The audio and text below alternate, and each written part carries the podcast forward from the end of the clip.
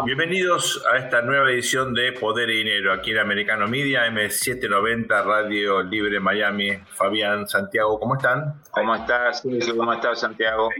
Muy bien, muy bien. ¿Cómo están ustedes? Tenemos hoy la oportunidad de entrevistar a Eli Carmon, conocido especialista en cuestiones de terrorismo eh, israelí, con un conocimiento obviamente muy, muy, muy preciso de los principales problemas, las principales tensiones que caracterizan hoy la situación de un país que, bueno, en Poder Dinero seguimos eh, muy, muy de cerca, que indudablemente está en el epicentro de una situación muy compleja en Medio Oriente.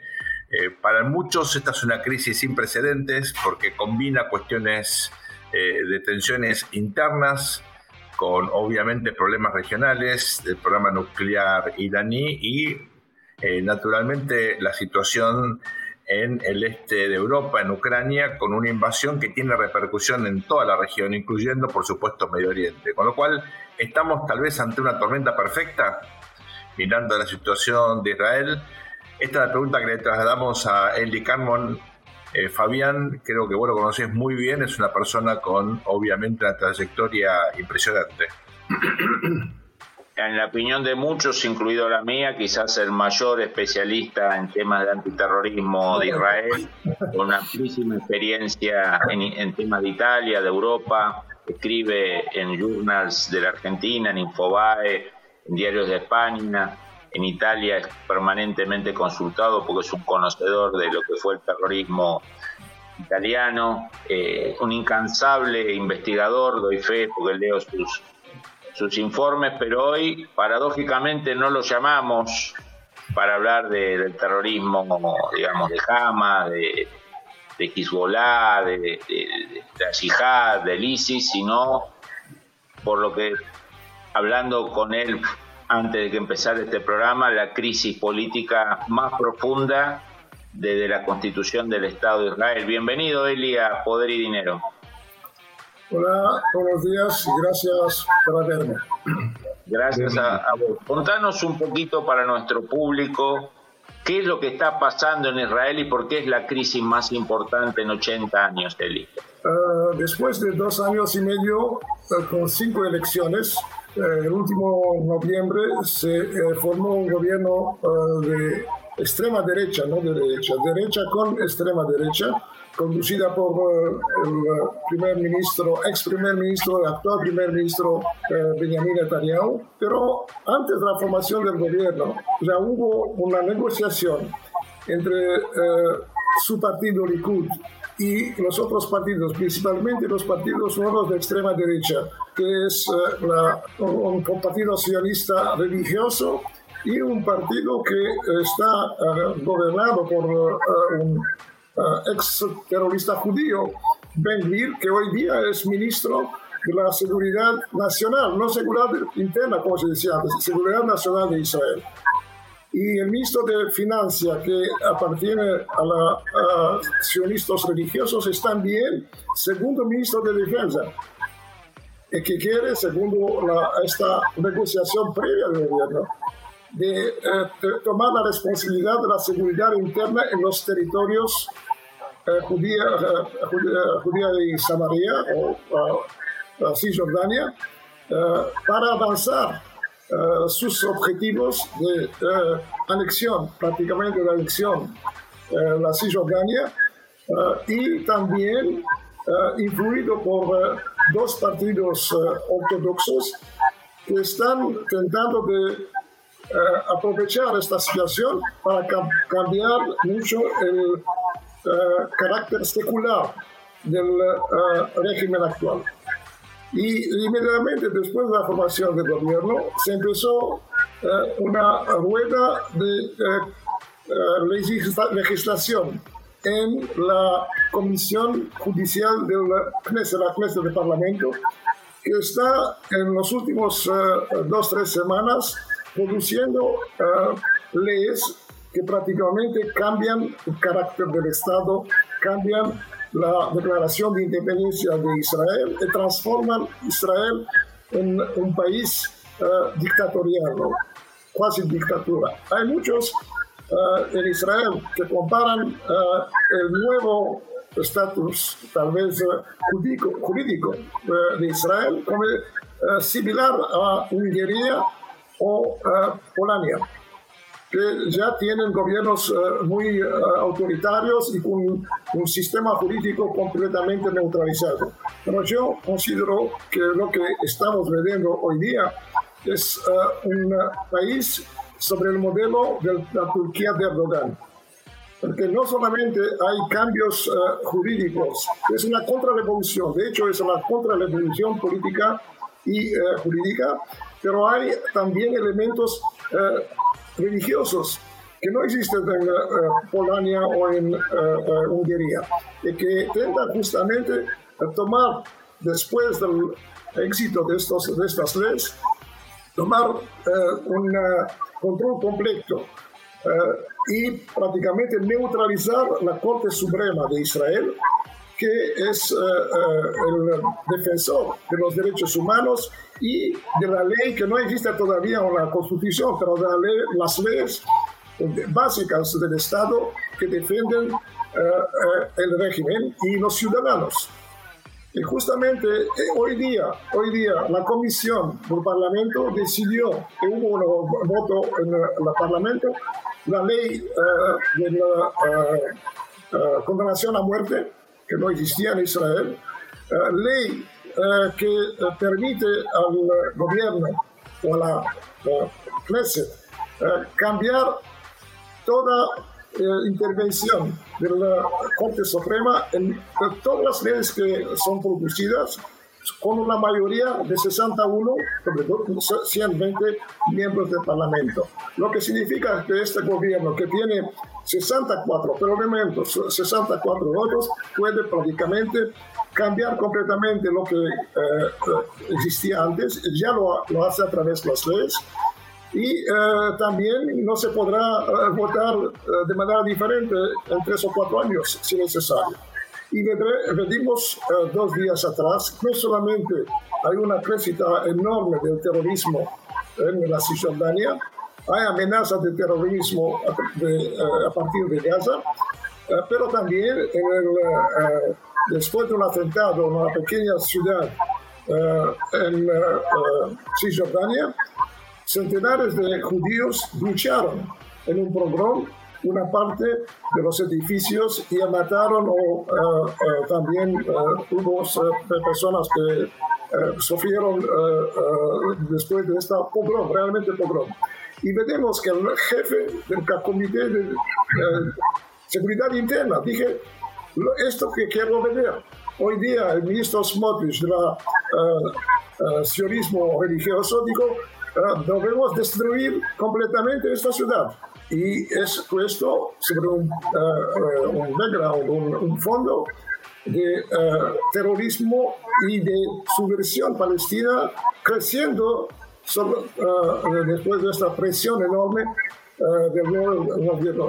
Había también antes una ola de terrorismo, pero se luchaba de manera mucho más, mucho más estratégica y tomando en cuenta las consecuencias de una posible intifada, principalmente un mes antes del uh, mes de Ramadán, en un mes, más de, uh, menos de un mes, un mes, y con posibles, con posibles consecuencias regionales enormes. Eli, eh, nos queda muy poco tiempo, así que eh, para ir a un, a un corte, pero te quería dejar planteado eh, esta duda o esta, esta reflexión. Netanyahu nunca fue un hombre religioso, digamos, ¿no? Fue un, un laico de centro derecha o de derecha, según lo pongan, pero sí una persona muy complicada judicialmente, no hace mucho tiempo que arrastra quizás eh, la, los cargos en su contra más graves que ha tenido un primer ministro. Sharon tuvo, tuvo problemas, pero creo que ninguno de la, en la cantidad y magnitud que lo tuvo Netanyahu.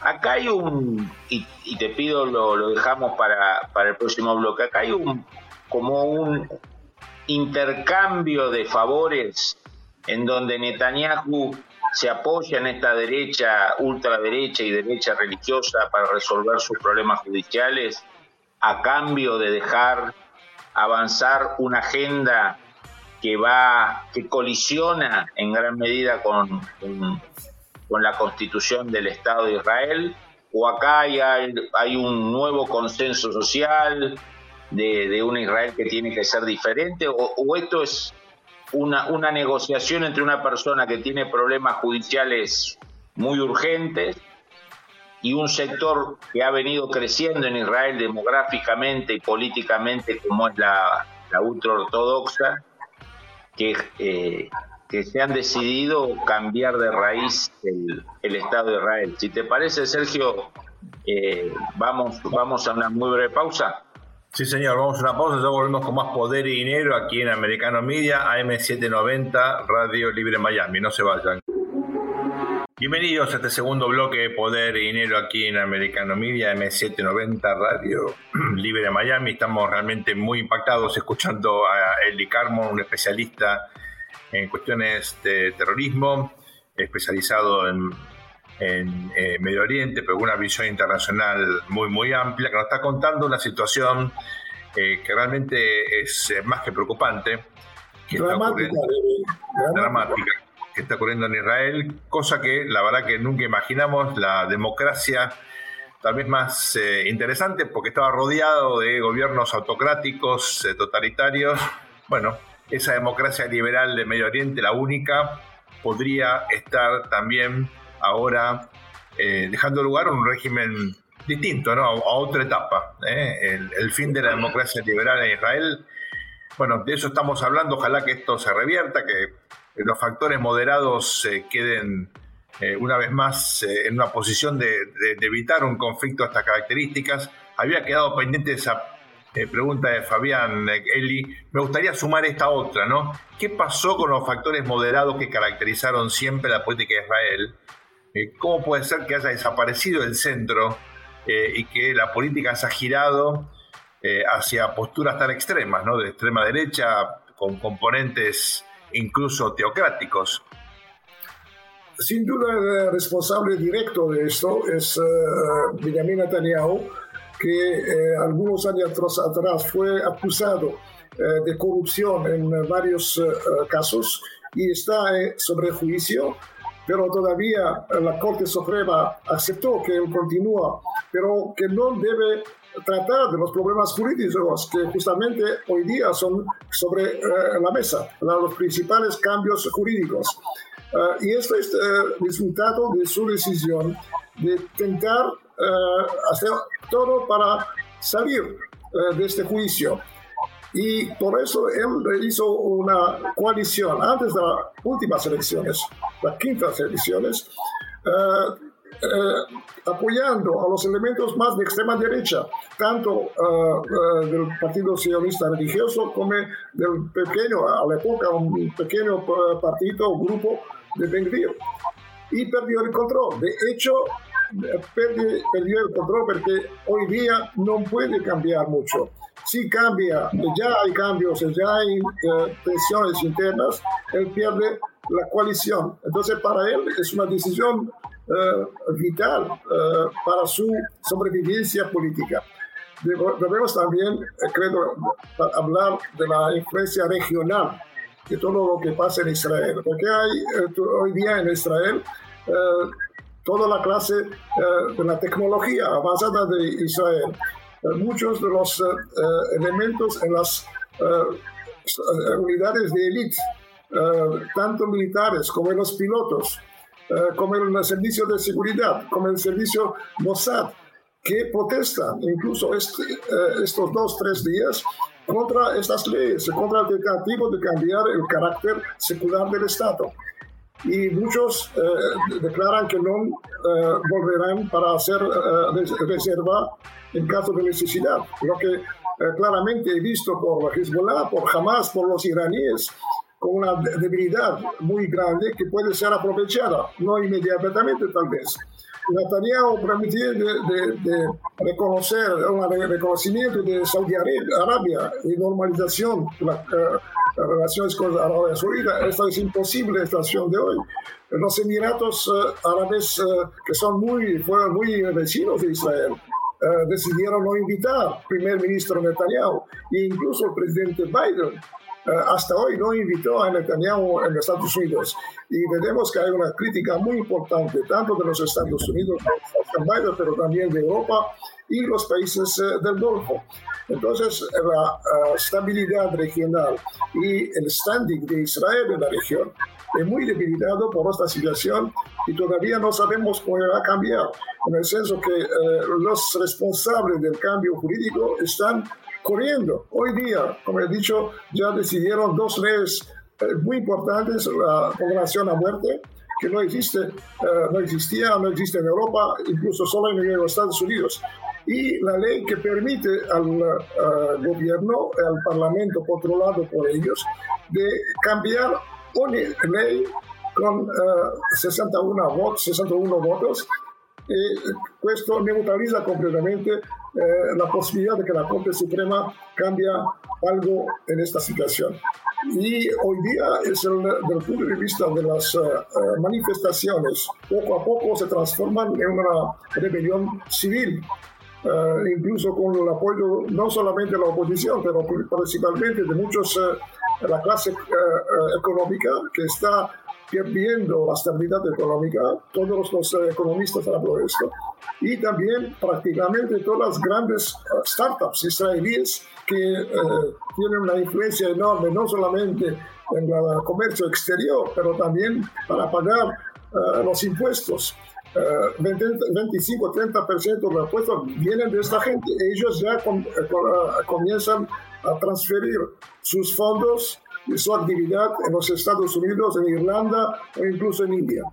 Eli, em, ¿cuál es la opinión predominante en la comunidad de defensa y seguridad, más allá de las Fuerzas Armadas, pero incluyendo a las Fuerzas Armadas, la comunidad de inteligencia, que, que siempre ha sido y es tan influyente en Israel, en el mundo político y también en el mundo económico? Eh, frente a esta crisis tan significativa, ¿hay una opinión consensuada, hay diferencias, podría haber, no digo un golpe militar ni mucho menos, pero bueno, un límite, eh, de alguna manera que, la comunidad de defensa y seguridad eh, se constituya justamente en el centro moderador que le falta a la política en Israel en este contexto? Eh, justamente el problema de la unidad nacional dentro del ejército, que siempre el ejército fue eh, el elemento principal para incluir todas las eh, populaciones, porque hay una, una, diversidad muy grande en Israel, tanto del punto de vista religioso, pero también del punto de vista social y eh, de los países de donde vienen tantos judíos, de la Rusia o de la Tunisia, de la Irak o del Yemen. Entonces, el ejército fue el elemento principal. Y hoy día vemos que muchos reservistas amenazan de no eh, volver a hacer el servicio. Y en los últimos meses tenemos con cinco jefes del servicio de seguridad, cinco jefes del servicio de seguridad, ex jefes, y cinco jefes del Mossad. Todos aparecieron eh, en los medios de comunicación, eh, algunos para declarar que Netanyahu personalmente es una amenaza a la seguridad del Estado, y todos se hicieron para a defender la democracia y condenar el tentativo de eh, eh, golpe o la revolución jurídica del nuevo gobierno. Eli, eh, obviamente, digamos, la esperanza de uno es que un gobierno con una mayoría de cuatro votos no pueda cambiar la esencia del Estado de Israel de 80 años, digamos. Me niego a creer que una coalición de una mayoría de cuatro votos puede cambiar la esencia de Israel. Tiene que haber anticuerpos políticos, sociales. Además, eh, digamos, el gobierno Netanyahu con esta postura está destruyendo los acuerdos de Abraham. Por más que no lo diga, esta postura radicalizada de derecha religiosa eh, creo que están dinamitando un juego geopolítico clave para Israel como es aliarse con los enemigos de Irán en el Medio Oriente. No sé cómo, cómo lo ves vos. Claro que hubo también una, un cambio demográfico que explica en parte lo que pasa en los últimos años, en el senso que los gobiernos, varios gobiernos, no solamente de Netanyahu los últimos 12 años, pero también antes de esto, tomaron medidas eh, que permitieron a la comunidad ortodoxa de crecer, de manera enorme. Eh, a través principalmente la ley que permitía a ellos de no, eh, de no servir en el ejército y también para pagar a todos los seminaristas eh, religiosos que hoy día son, representan 1.200.000 ciudadanos que no, uh, no uh, sirven en el ejército y la mayoría no trabajan. Que trabajan son los, las esposas, las mujeres de este, de este grupo ortodoxo. Pero eh, las, eh, las elecciones, del punto de vista del número total eh, absoluto, no hubo 64%. El problema fue que la coalición, la coalición de la actual oposición era dividida y también a causa de la presión de no cooperar con los partidos árabes, principalmente con el partido islamista del Mansur Abbas y por esto que cayó en parte el, eh, gobierno. Pero la, decimos la, la, paradoxo, el paradoxo es que este gobierno o estos partidos decían que el eh, principal problema es el problema de los precios eh, de vida y de, la gobernabilidad en el país, que realmente en los últimos años se transformó en problema eh, crítico para la población.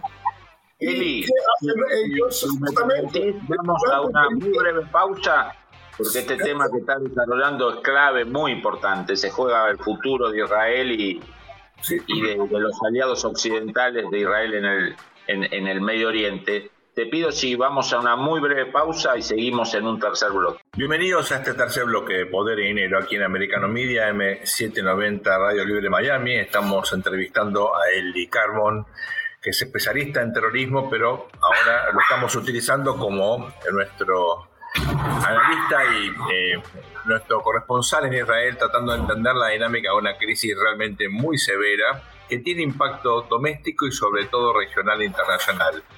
Y creo que ese es ahora el eh, ángulo analítico que nos, nos gustaría, Eli, eh, eh, focalizar. ¿no? ¿Cuál es hoy la situación de Irán en un contexto en el cual sabemos que continúa naturalmente el programa nuclear?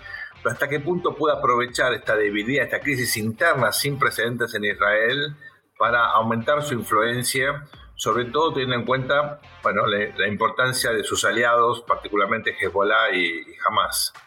Irán está a algunos pasos eh, de una eh, eh, bomba, al menos uranio enriquecido por una bomba, según fuentes americanas del Ministerio de la Defensa, 12 días. está, según el señor Rossi y su IRA, produciendo uranio a 84% eh, de enriquecido. Eh, y eh, también no está tan interesado, creo, en el, acuerdo que será un poco similar al viejo acuerdo. Entonces, en este sentido hay una, por el momento, una cooperación y una coordinación muy buena entre el gobierno israelí, incluso el gobierno de un año atrás, o, eh, que, fue derrubado, y la organización americana. Hubo, por ejemplo, un grande, eh, un mes atrás, un grande ejercicio militar eh, aéreo naval que era una señal, un mensaje a Irán que tal vez América, Estados Unidos e Israel pueden atacar militarmente también eh, Irán. Eh, y eh, los jefes del ejército y los políticos hablan de preparación para una posible, posible ofensiva o un ataque muy masivo, macizo contra las instalaciones nucleares en Irán. Pero en el mismo tiempo, como veremos, Israel está debilitado en sus relaciones con los Estados Unidos, que están muy críticos los últimos días con lo que pasa en el cuadro eh, en el cuadro palestino. Por ejemplo, tres días atrás hubo una conferencia importante a Aqaba entre eh, Israel, Autoridad Palestina, Jordania, Estados Unidos y Egipto para intentar neutralizar la amenaza de terrorismo en las eh, grandes manifestaciones palestinas en el mes de Ramadán. Pero el mismo ministro de Finanzas, que es también ministro, segundo ministro de la Defensa, dice que no conoce las decisiones de esta uh, cumbre. Entonces, veremos que algunas semanas antes de una catástrofe Uh, en el campo palestino. Uh, no se hace nada serio, al contrario, están intentando uh, hacer acciones en la ciudad, de la capital, en Jerusalén, que pueden provocar mucho más manifestaciones palestinas.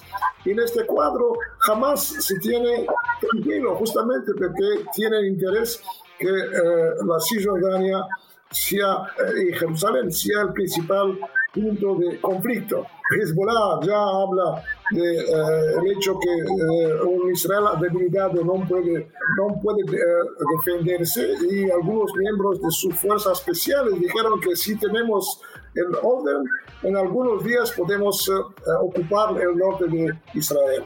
Y claramente también los iraníes que están en parte financiando tanto la, la eh, las cosas de eh, jihad islámico y jamás del plano militar, pero también a través de una campaña de incitement eh, a partir de, Gaza, pero también a partir del exterior,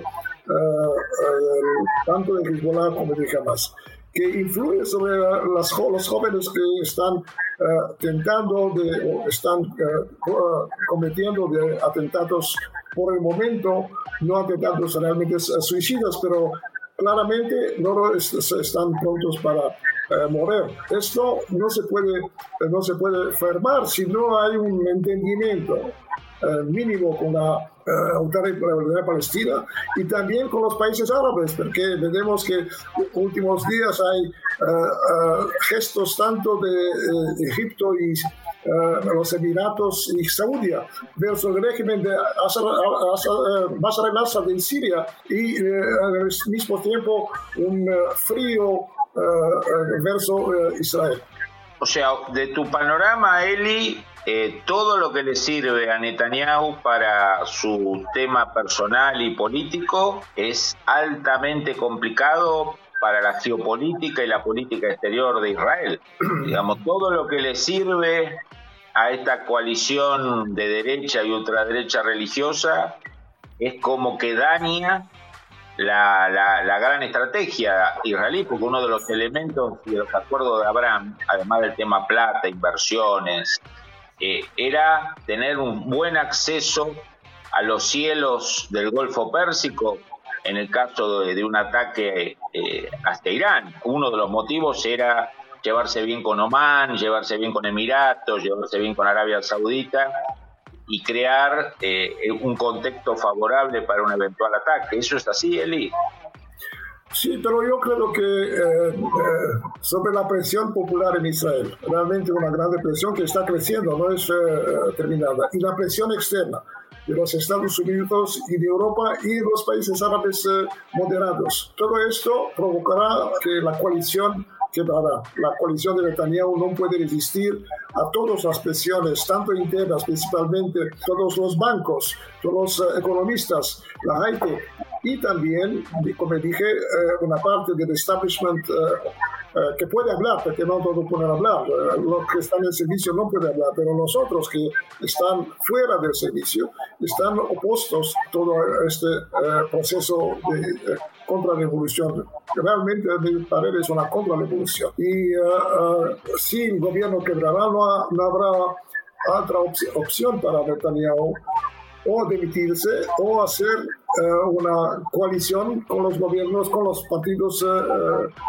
de, la de, la derecha o derecha y la izquierda. Pero por el momento es, se ve que es muy, muy difícil y habrá un, punto, creo, como siempre en estas situaciones revolucionarias o así, habrá un punto de quebra. Y yo pienso que la quebra será de parte del gobierno y no de, los opositores. Entonces, Eri, estamos eh, ante una situación que puede derivar en una crisis eh, aún más profunda. Digamos, las cosas se pueden poner peor antes de que se pongan mejor, ¿verdad? Sí, justamente, esto es uh, infelizmente el escenario. Sí, vendrán a la televisión. Yo he visto que no, ni CNN ni las eh, BBC no dan mucho de lo que pasó hoy. Tal vez esta noche o mañana vendrán lo que pasa en Israel este, este día. Es increíble.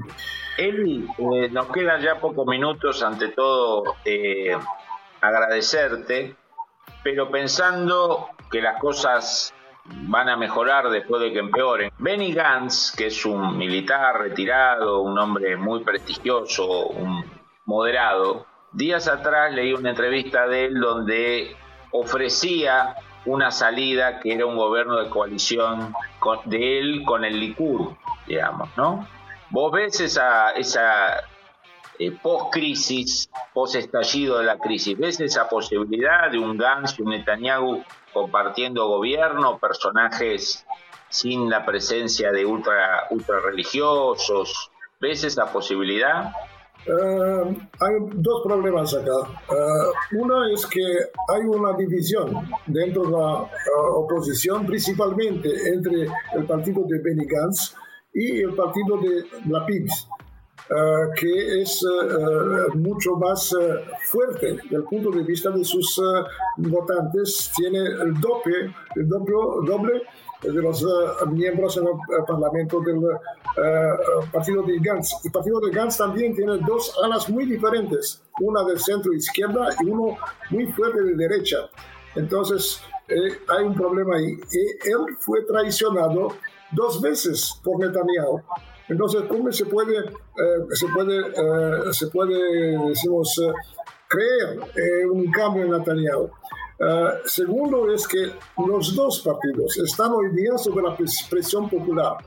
No pueden permitirse aceptar condiciones del gobierno que no sean aceptadas por la mayoría de los manifestantes, que muchos son independientes. Estas realmente son manifestaciones populares que eh, vienen de abajo. Y, eh, verdaderamente muy complicado. Una, una de las posibilidades es que el presidente del Estado, Herzog, dará una amnistía a Netanyahu y así termina la, la, crisis, pero no es claro si él vuelve, vuelve una amnistía sin volver al gobierno. Eli, muchísimas gracias por acompañarnos aquí en Poder y Dinero. Realmente ha sido eh, fabulosa tu explicación, preocupante. Ojalá que las cosas, aunque sea, no empeoren, que, tiendan a, mejorar de a poquito. Es un país que, por supuesto, seguimos con enorme interés por razones obvias. Eh, y bueno, esperemos que obviamente nuestra próxima comunicación sea para hablar de temas menos urgentes como lo hicimos hoy. Muchísimas gracias por acompañarnos aquí en Poder y Dinero. No se vayan, ya volvemos luego a esta muy breve pausa. Bienvenidos a este cuarto y último bloque de Poder y Dinero aquí en Americano Media, M790 Radio Libre Miami. La verdad que nos quedamos muy conmocionados luego de la entrevista con Nelly Carmon. Em, por razones eh, evidentes, Israel siempre fue un faro en Medio Oriente, eh, la única democracia en toda la región, un país con una prosperidad impresionante eh, y con una diversidad cultural, religiosa, que bueno, era compatible con un sistema democrático que ya venía mostrando síntomas de erosión, de inestabilidad, con algunas situaciones de empates difíciles o, vetos mutuos difíciles de romper, pero bueno, siempre solucionaban los problemas, aunque sea de manera imperfecta, subóptima. Estamos ahora en una crisis que no tiene precedentes, según Eli, eh, la peor crisis desde la constitución del Estado de Israel en, ocho décadas y con un panorama ciertamente muy complejo. Esto tiene multiplicidad de, eh, obviamente, ángulos de análisis. Me gustaría, Fabián, una reflexión tuya respecto de la cuestión, me parece, más crucial en este contexto, que es la cuestión de la seguridad, ¿no?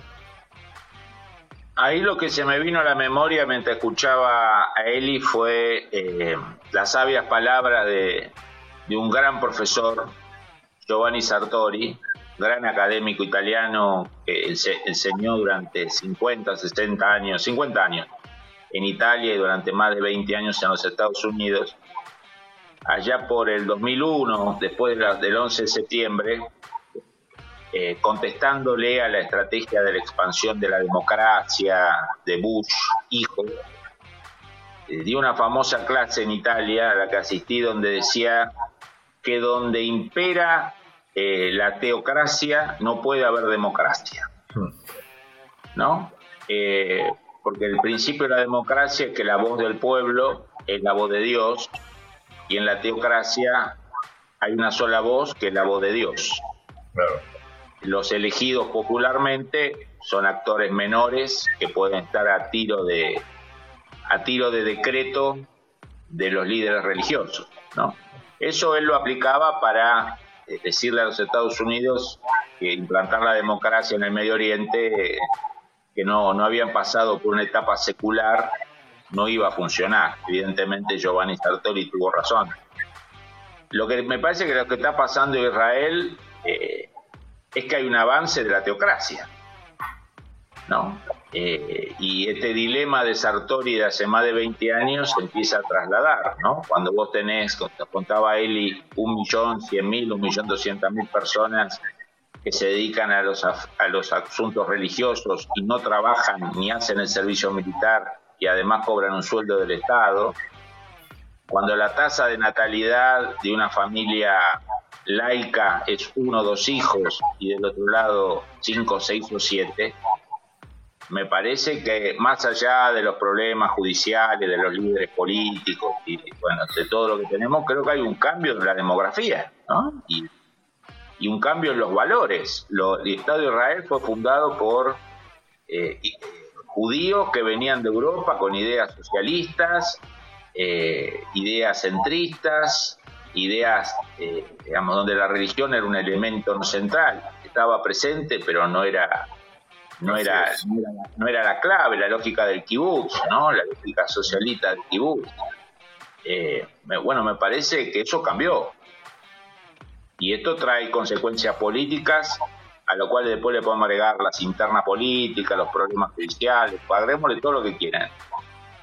Pero todo eso es sobre un Israel demográficamente, valorativamente muy diferente al que aprendimos o al que estudiamos.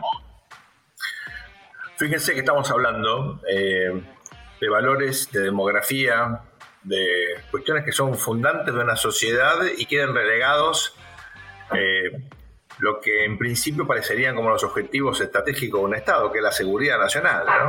Es decir, la diversidad interna a este extremo genera eh, tantas contradicciones que, bueno, se quiebra o se debilita el foco que hasta ahora había caracterizado el Estado de Israel y era el poder de sus Fuerzas Armadas, su capacidad de defensa, también obviamente su competitividad, su productividad económica que, tiene, que tenía hasta ahora como componente central el sistema educativo.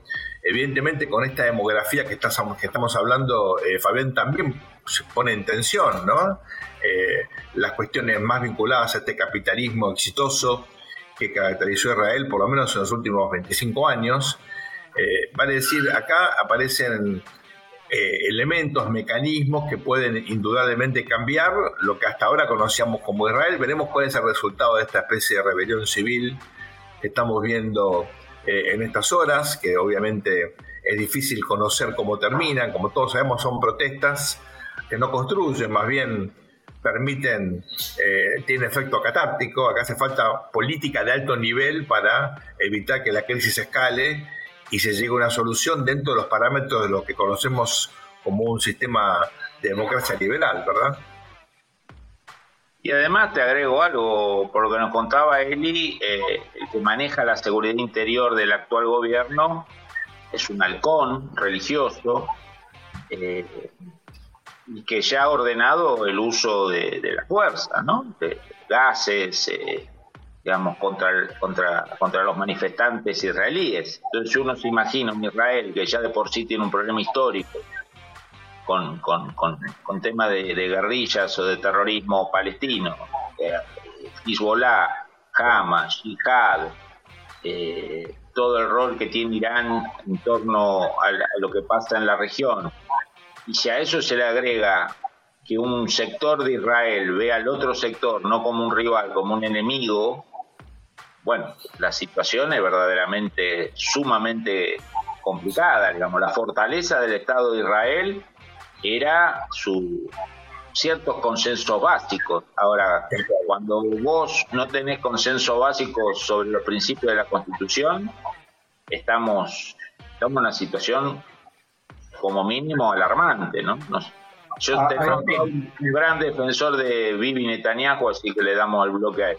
Sí, por favor, porque yo me siento bastante incómodo con una posición tan contraria, digamos, a, un, al que yo considero que es un gran líder como Netanyahu, y yo estoy seguro que va a poder eh, eh, va a poder explicar muchas de las cosas que ustedes están eh, señalando. Digamos, reconozco que hay temas para analizar.